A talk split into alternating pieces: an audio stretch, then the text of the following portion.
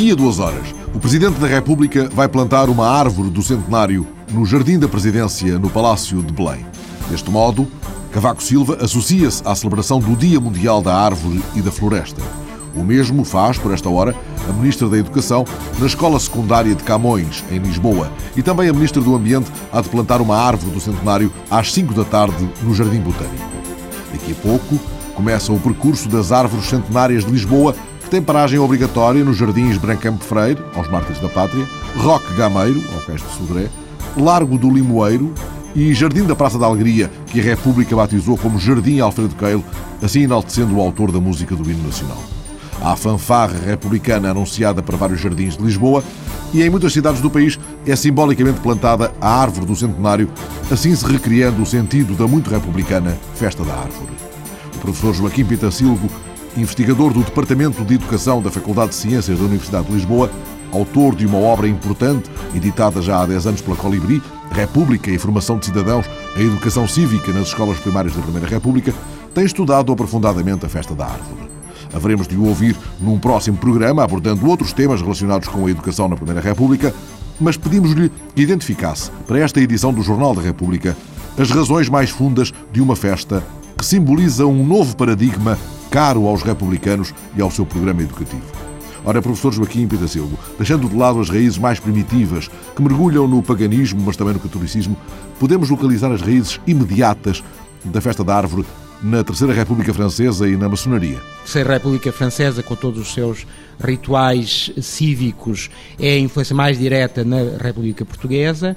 Do ponto de vista mais escondido, num certo sentido, mais uh, orgânico, para a sua difusão em Portugal da Festa da Árvore e de várias outras iniciativas neste âmbito do comemorativismo cívico, claramente é a maçonaria que está por trás de muitas dessas iniciativas e, além de que, muitos dos símbolos, dos valores que estão subjacentes a estas festividades são também eles símbolos maçónicos. É? Esta festa realizou-se pela primeira vez em Portugal em maio de 1907, no Seixal, numa iniciativa da Liga Nacional de Instrução, presidida por Bernardino Machado.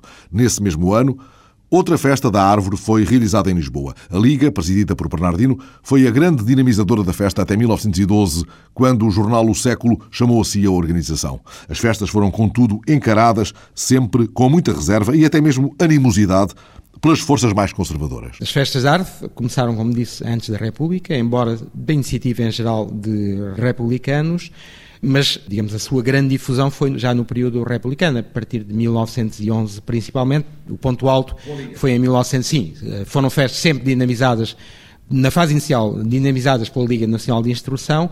Por exemplo, a grande festa da árvore, a Festa Nacional da Árvore de 1913, foi dinamizada pelo século agrícola, é? portanto foi o século, indiretamente, provavelmente sempre, figuras da maçonaria.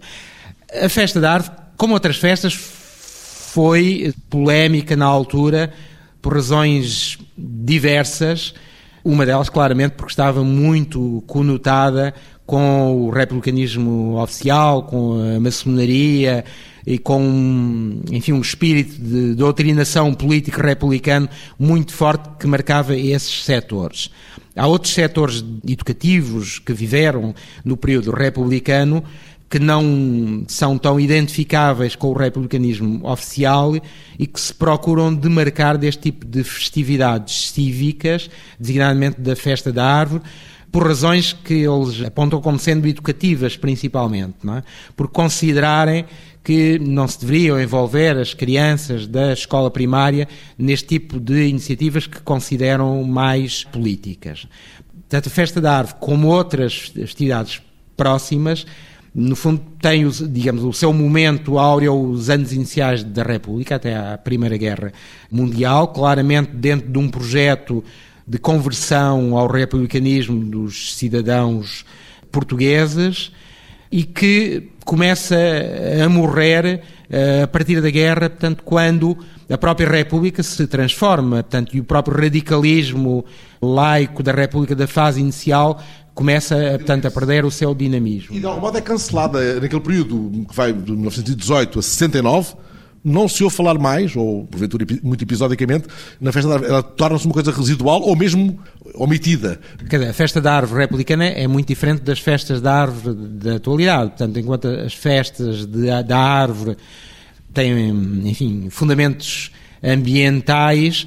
A festa da árvore republicana, uma festa dirigida para as escolas primárias, era uma festa de facto republicana, patriótica, cívica, embora, digamos, a, relação com a natureza estivesse presente, exatamente pela importância que a concepção de natureza tem no próprio pensamento positivista republicano, e como, digamos, um, um contraponto ou uma alternativa ao abandono do catolicismo, mas a festa da árvore começa a morrer ainda no período republicano, ainda antes da ditadura. Os últimos anos da República, há algumas tentativas para a ressuscitar, mas já com muito pouca energia, o que significa que tinha passado o tempo daquele tipo de festas, de rituais eh, cívicos. Não? É?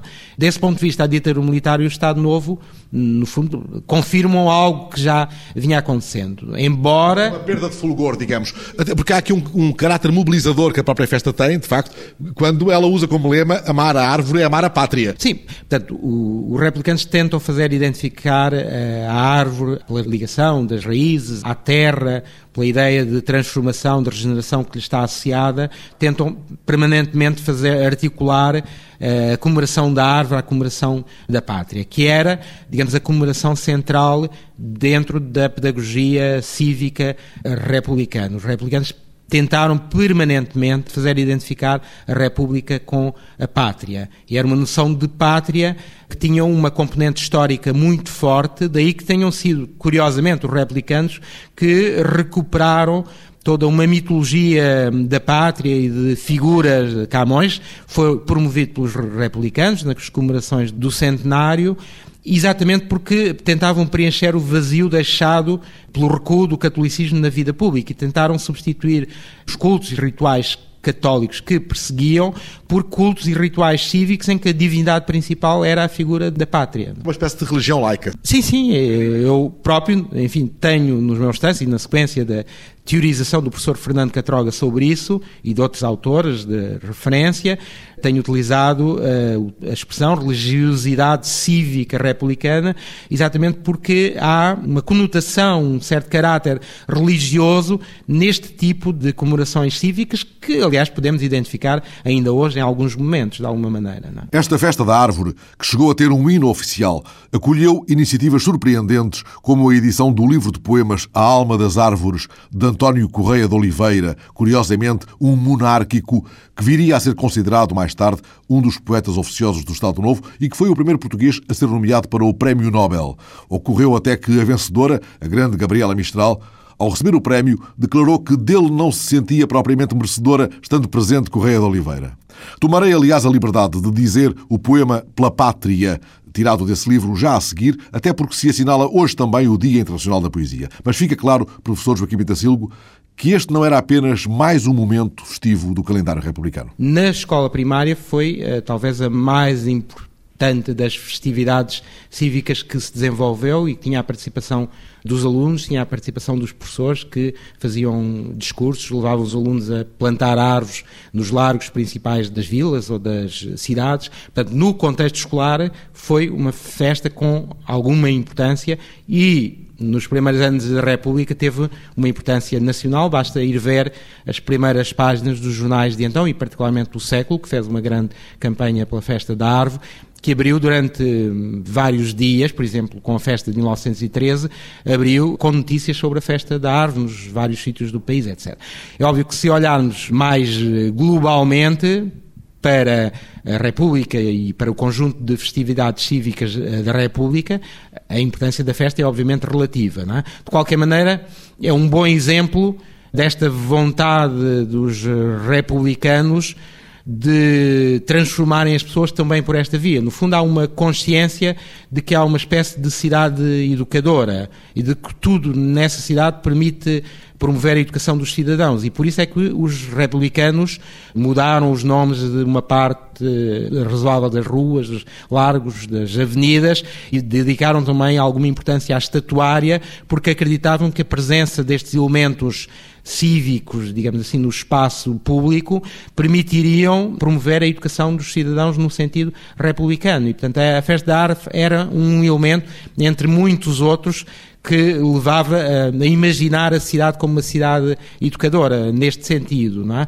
Por outro lado, não eram só os republicanos, no fundo, que tinham consciência de alguns destes lugares comuns, não é? Portanto, há todo um discurso que tem influência iluminista e positivista que leva à valorização da natureza, que leva à crença na educação, à crença da transformação das pessoas, designadamente pelo contacto com as coisas sensíveis, e portanto há muitos outros autores desse tempo, e se formos aos jornais, às revistas, vemos-las cheias destes lugares comuns e desta quase sacralização da natureza, imaginando que é o lugar ideal para o homem viver e para se transformar em contacto com ela.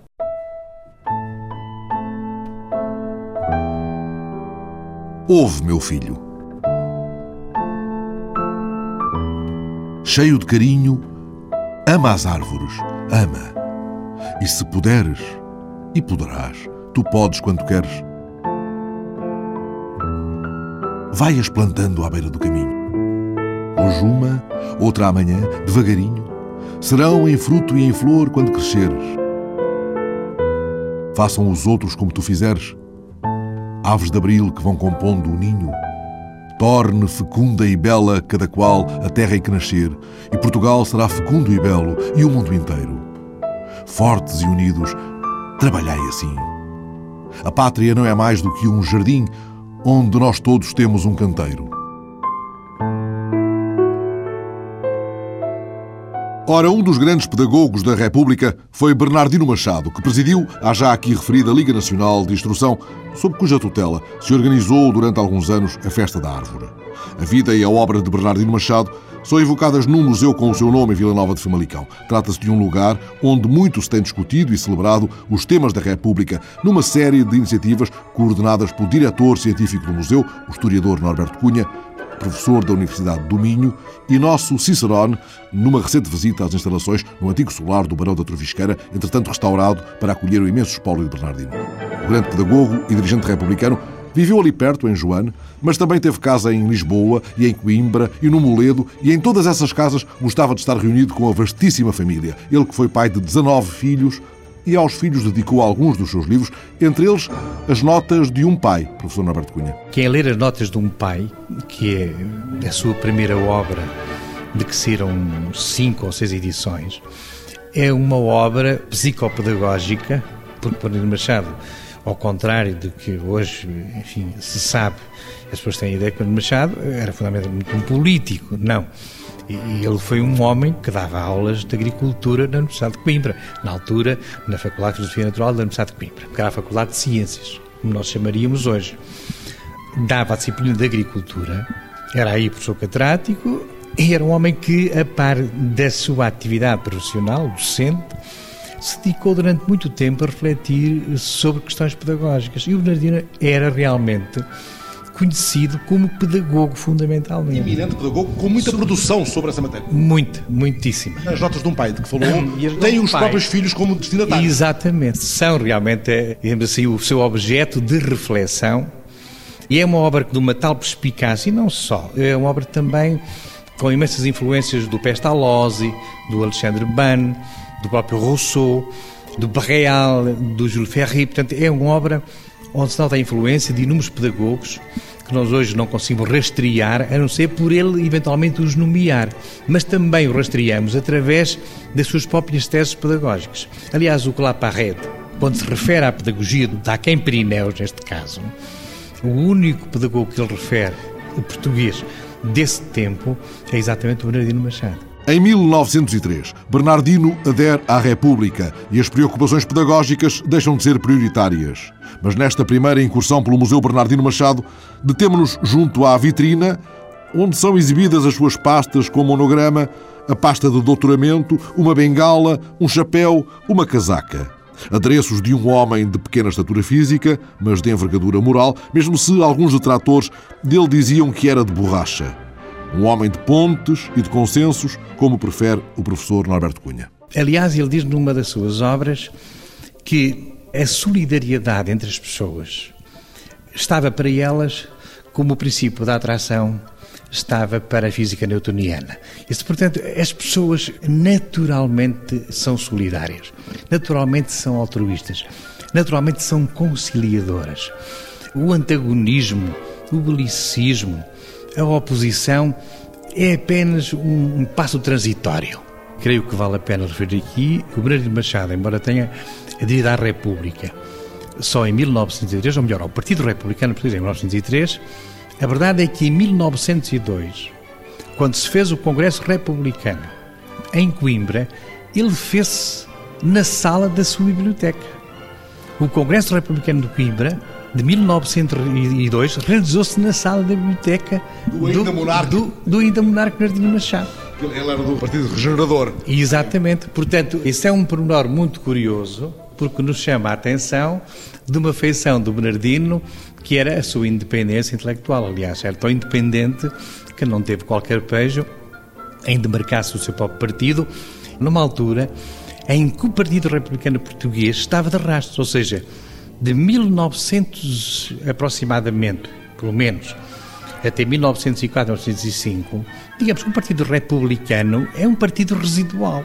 Tem uns periódicos a que está mais ou menos ligado, que era o caso da Democracia do Sul, o caso do Mundo, o caso do Norte, o caso do Debate, da Vanguarda, da Resistência de Coimbra, mas é uma corrente que não tem qualquer peso político. Coimbra de que fala? É esta Coimbra da adolescência e juventude do estudante Bernardino Machado, aqui representado neste painel. É a Coimbra da geração de 70. Repare que Bernardino Machado, em 1872, é um jovem universitário, não é?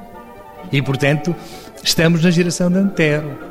A geração que, curiosamente, contesta a política dos, dos melhoramentos materiais do Fontes Pereira de Melo, mas que curiosamente a contesta em nome de um idealismo que a política vigente não tinha, mas como eu dizia, em nome de um idealismo, que era um idealismo que de alguma maneira estava já ultrapassado na fonte de onde ele vinha, que era da Alemanha. E portanto é curioso que esta geração de 70 é uma geração que contesta o progresso, o progresso material, em nome, eu diria, de um progresso ideal, portanto, de uma utopia, de, de uma certa utopia, basicamente socialista, e o Antero protagoniza é muito bem disso, esse socialismo. Mas a verdade é que é um período de certa prosperidade material no país. Portanto, essa geração não se insurge contra a prosperidade material, porque essa tinha o país. Embora, evidentemente, à custa do grande endividamento, que iria ter o seu acúmulo o seu remate depois no ultimato. Mas nesta altura, o país, do ponto de vista económico, nem estava mal. Portanto, esta geração é uma geração que, do ponto de vista material, vive com certo desafogo. Esta elite, claro, esta elite. E com ideais socializantes, e o Bernardino, quando se torna um liberal, é porque efetivamente ele é marcado por, este convívio. por, por aquela sede de liberdade, de liberdade e também de justiça social. Em Coimbra, e, em Coimbra. E também de justiça que aparece nesta altura em Coimbra, embora depois mais tarde, como sabe, enfim, vai se envolver com o Partido Regenerador e torna-se realmente um, um, um, monarca, liberal, mas sempre liberal. E a oposição que vai surgir nele a partir dos fins do século XIX aos regeneradores, mais exatamente até à monarquia, eu até diria menos à monarquia que ao Partido Regenerador, é devido ao autoritarismo e ao cerceamento das liberdades públicas por parte do governo franquista e de outros governos monárquicos autoritários.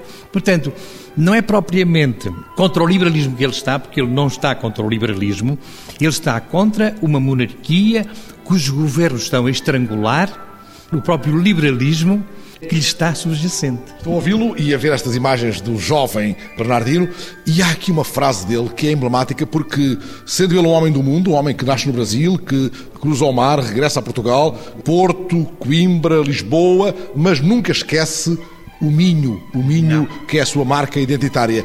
Quanto quero ao nosso Minho, escreve ele, devo-lhe imenso e faz esse percurso todo, nasci no Brasil, descendente de minhotos, tanto por meu pai como por meu avô materno, por fora, e fala dos sentimentos generosos do Minho em que foi educado. Este apego à terra e a este lugar é bom que esteja lembrado nas paredes de uma casa de Famalicão. Eu acho que sim, porque eh, Brando Machado até pela correspondência que nós temos aqui, era um homem muito interessado nos próprios assuntos da lavoura, coisa que normalmente as pessoas dizem, ah, isso, mas porquê? Bom, não só devido também à sua atividade profissional, era um professor de agricultura, ao seu interesse pelo ensino profissional e pelo ensino agrícola, era um homem profundamente interessado no ensino agrícola, industrial e comercial, mas também era muito interessado pelas suas propriedades e há realmente uma correspondência muito interessante entre ele e os seus caseiros. Propriedades que eram também nesta zona. Da família, exatamente, que eram da família. Joana? Portanto, exatamente, e nesta zona e também depois em, em Coura, não é? Mas era um homem cosmopolita, portanto, era uma paixão profundamente afetuosa às suas raízes. Não era um rural como o Tomás da Fonseca ou o Guerra Junqueiro, não, não, não. Um, um fialho da um Almeida Camilo, Não é. É um homem profundamente cosmopolita, portanto, é um homem para quem há determinados valores que são sagrados e transnacionais. E ele esses valores acha que são matriciais de qualquer conduta. E depois daí vem o resto. E só assim se pode entender que seja um homem que já numa idade avançada tenha ido para o exílio e tenha combatido o próprio salazarismo quando já tinha mais de 60, 70 anos por aí adiante. E é? tenha regressado a Portugal com condições expressas. Exatamente, portanto está a ver só realmente quem está refém desses princípios, quem acredita realmente de uma maneira absoluta nesses princípios, é capaz desta resistência a um regime tão opressivo como foi o Estado Novo. É? Anotações sobre o pensamento cívico e a obra pedagógica de Bernardino Machado durante uma visita ao museu com o seu nome em Vila Nova de Famalicão. Do espólio aqui existente e que permite a reedição da sua obra, o que se refere à pedagogia é não apenas de grande importância, como porventura a parte mais desconhecida do grande público. Porque um homem que, que escreve como ele, o interesse que ele teve pelo ensino técnico profissional, pelo ensino industrial, comercial, agrícola, pelas reformas do ensino secundário. A obra dele pedagógica, neste momento, estão publicados 600 e tal páginas. Este volume que a seguir deve ter aproximadamente entre 500 e 600 páginas. Já temos mais dois volumes de obra pedagógica para publicar. Portanto, é um homem que escreve mais de 2 mil páginas de matéria pedagógica. Não é a quantidade que está aqui em causa, é realmente a qualidade, porque é realmente notável. E quando nós o lemos, do ponto de vista pedagógico, ficamos surpreendidíssimos porque muito daquilo que o Sérgio vem dizer a seguir, nós encontramos-lo no Bernardino. O Bernardino que defende, por exemplo, o ensino nas cadeias. Tem uma concepção do ensino que se pode resumir numa expressão, que é uma aprendizagem para o self-government, para o autogoverno. Para o autogoverno, não só o autogoverno pessoal, moral, mas o autogoverno em sociedade e o autogoverno em política. É isto que vai dizer mais tarde, poucos anos depois, o António Sérgio, 1910, 1911. Mas já o tinha o Bernardino dito 20 anos ou 30 anos antes. E não é um inovador a nível europeu, mas é um homem que está perfeitamente informado dos melhores caminhos que a pedagogia ou o ensino deve trilhar para efetivamente ajustar ou compaginar o ensino por uma prática ou por uma praxe liberal. E isso ele tinha essa percepção clara que não era possível fazer cidadãos liberais e republicanos sem uma pedagogia laica, sem uma pedagogia assente no self-government, ou seja, no próprio aluno. O aluno era o motor da sua própria, era o centro da sua própria aprendizagem. O professor era subsidiário. E a instituição também. Isso explica, por exemplo, o apoio que ele deu às escolas livres? Deu sempre. À Academia dos Livros, por exemplo praticamente foi ele que a sustentou, enquanto ministro e depois. Mais tarde, o próprio Instituto de Coimbra, que ele chegou a dirigir, aliás, e onde chegou a haver uma espécie de cursos livres. Universidade Livre de hoje, não é? Sim, exatamente. É, aliás, ele, eu diria que ele é em Portugal o homem que introduz, ainda que não sob essa denominação, o espírito das universidades livres. Aquela formação complementar que reclamavam as classes mais pobres, as classes mais humildes. Ele está à frente da Liga Nacional de Instrução. Também está. Também é importante, porque congrega uma série Vai estar, é um homem que está presente como convidado especial nos congressos do ensino primário, é um homem cujas perspectivas acerca do ensino superior são notáveis a ponto de, por exemplo, eh, eu ter escrito o ano passado um texto a propósito e compaginando as teses de ensino superior com os delfinsantes dos anos 30. Nos anos 30, veja lá, ia haver uma flagrante afinidade entre um e outro. E, portanto, há realmente a parte do Bernardino, digamos assim, uma dimensão inovadora no contexto cultural do seu tempo. Ainda que a dimensão política de Bernardino acabe por ocultar esse aspecto da sua vida.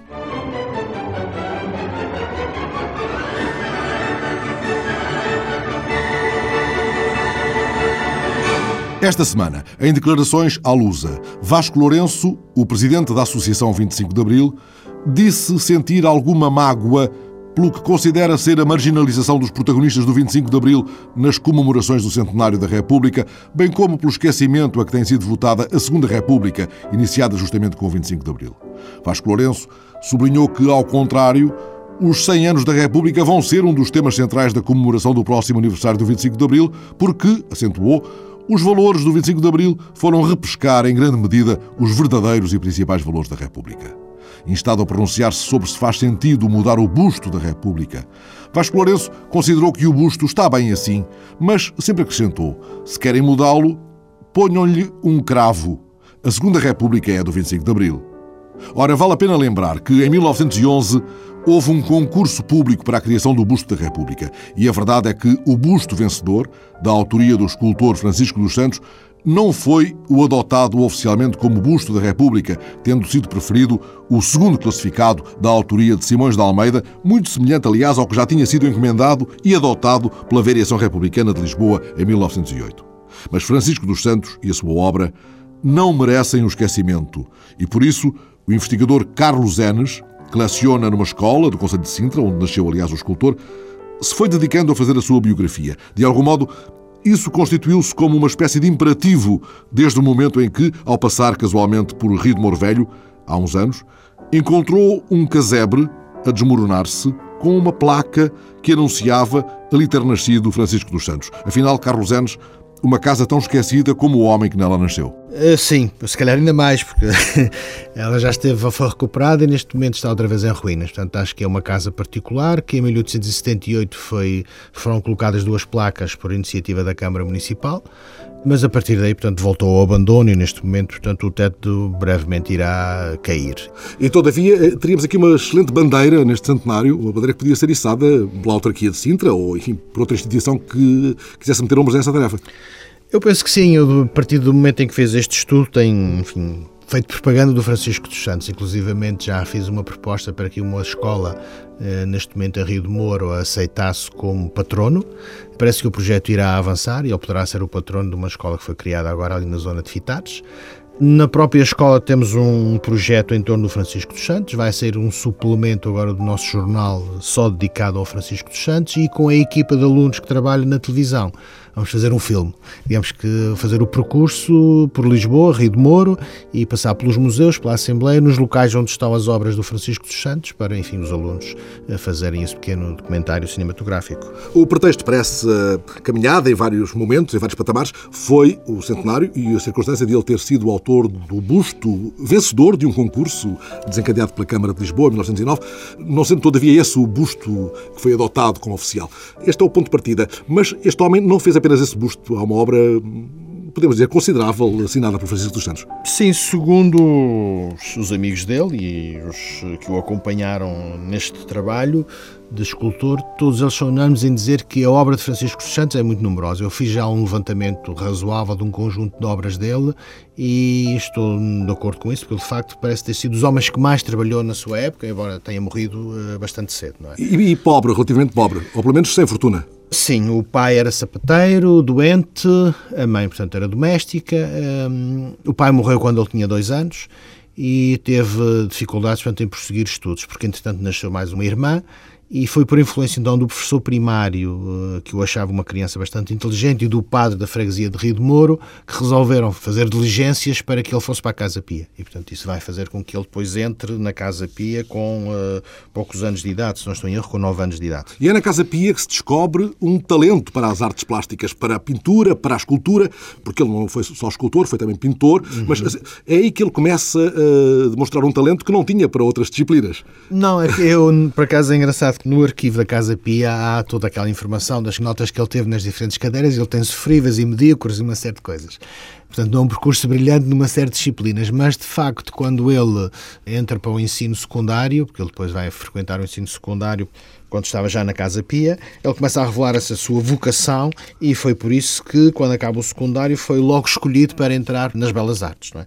E no curso de Belas Artes ele recebeu várias medalhas, as notas são 17, 18 e 19 também, com frequência. Há medalhas de bronze, medalhas de prata, menções honrosas. Portanto, é uma pessoa que parece que, em termos do currículo, eh, acabou sempre por ter boas notas. Ele foi aluno nas Belas Artes do Simões de Almeida, tio. tio. O sobrinho de Simões de Almeida vai disputar com ele este busto da República. Enfim, o Sr. Almeida vence depois de peripécias que não vêm agora ao caso. Esse busto tem uma história, enfim, nebulosa.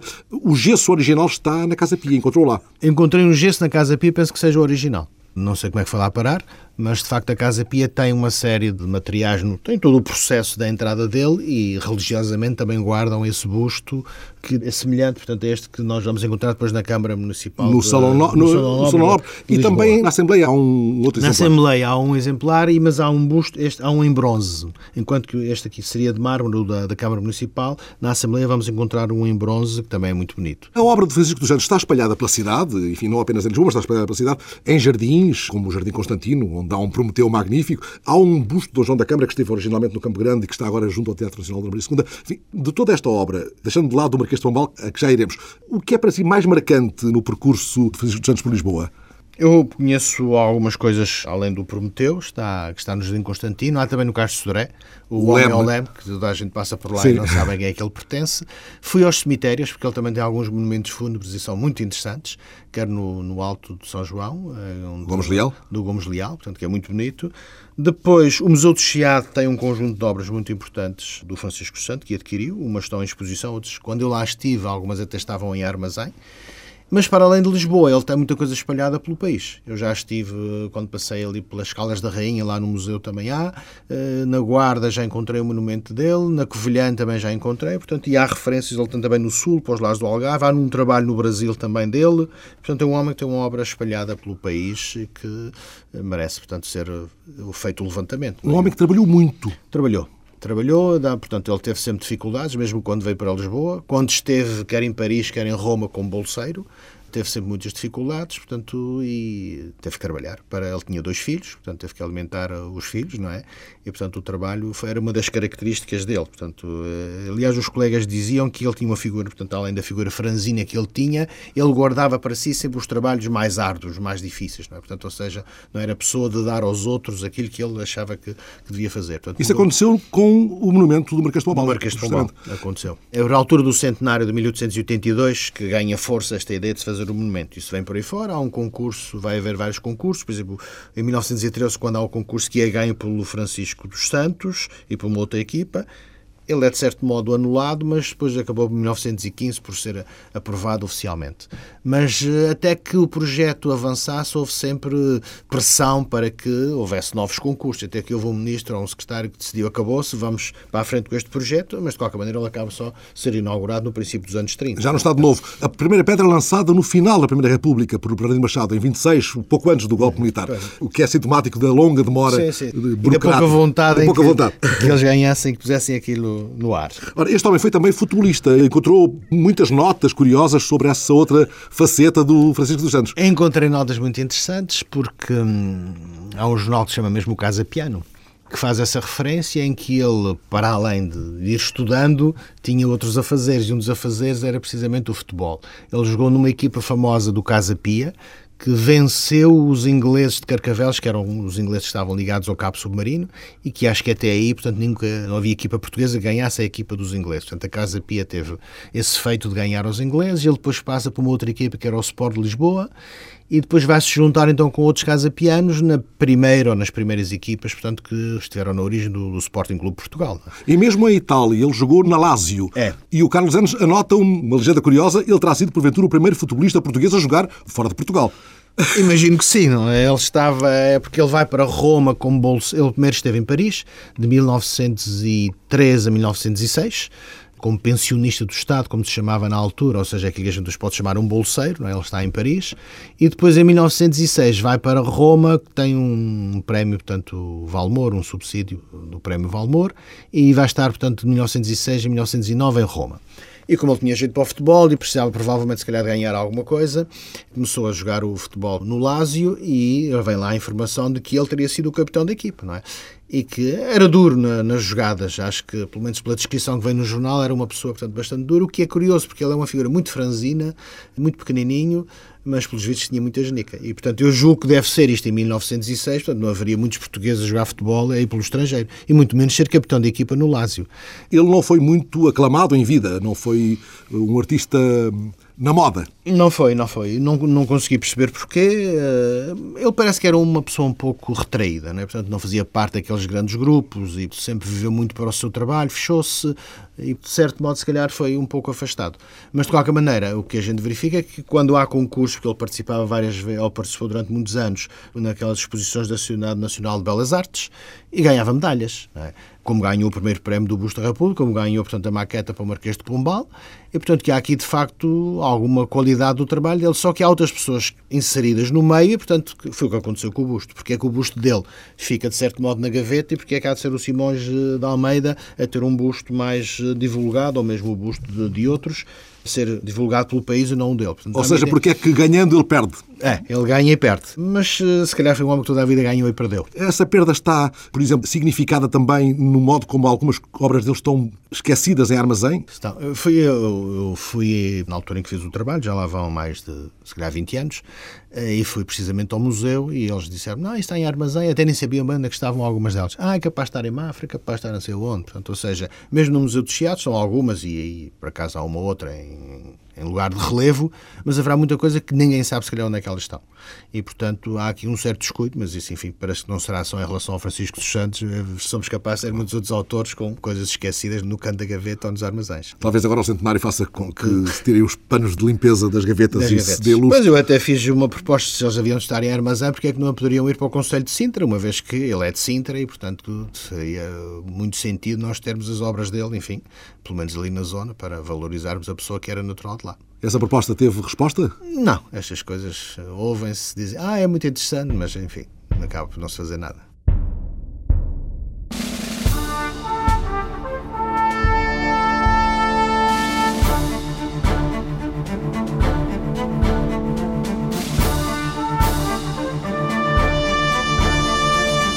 Ocupemo-nos, entretanto, do que se faz por estes dias na comemoração do centenário da República. Na quarta-feira, há mais uma tertúlia nos cafés, desta vez no Café Santa Cruz, em Coimbra.